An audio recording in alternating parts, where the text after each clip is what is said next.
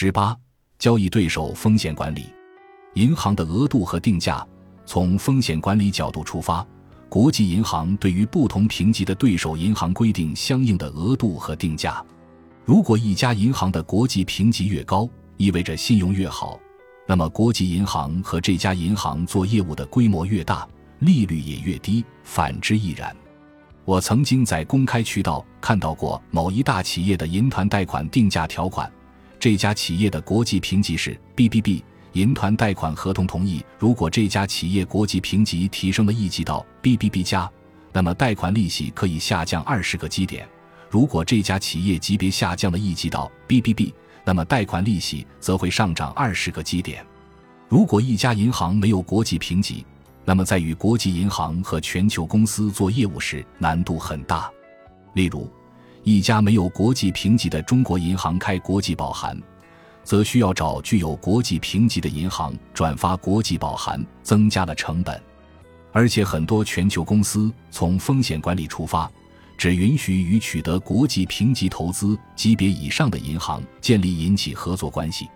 保险公司的再保业务，在前文我们也提到，贝氏是保险行业评级的龙头，在国际再保业务中，很多保险公司在从事再保业务的时候。要求对方有贝氏或者标普全球评级的评级，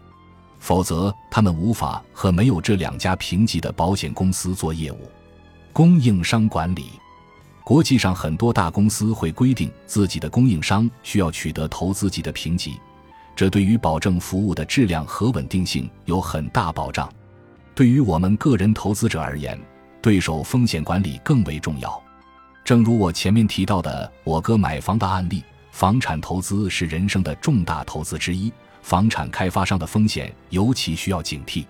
我们在中国比较庆幸的是，监管一向比较保护个人投资者。对于烂尾楼盘，监管部门可能会委托其他实力雄厚的开发商接管完成楼盘建设，最后交房给业主，至少可以保证投资者不会血本无归。我想举的另外一个例子是银行存款，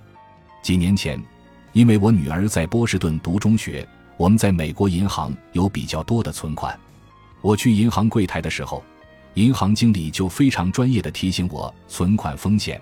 按照美国存款保险制度，如果美国银行违约了，保险给个人的赔偿封顶为十万美元。我问他怎么规避这个风险，银行经理建议我把十万美元以上的现金汇到我在其他银行的账户。或者把我十万美元以上的资金转移到我母亲在美国银行的账号。在美国，银行的倒闭不是什么新鲜事，连美国大银行之一的美国银行员工也有如此高的风险意识，他们也教育个人客户提高这方面的风险意识。本集播放完毕，感谢您的收听，喜欢请订阅加关注，主页有更多精彩内容。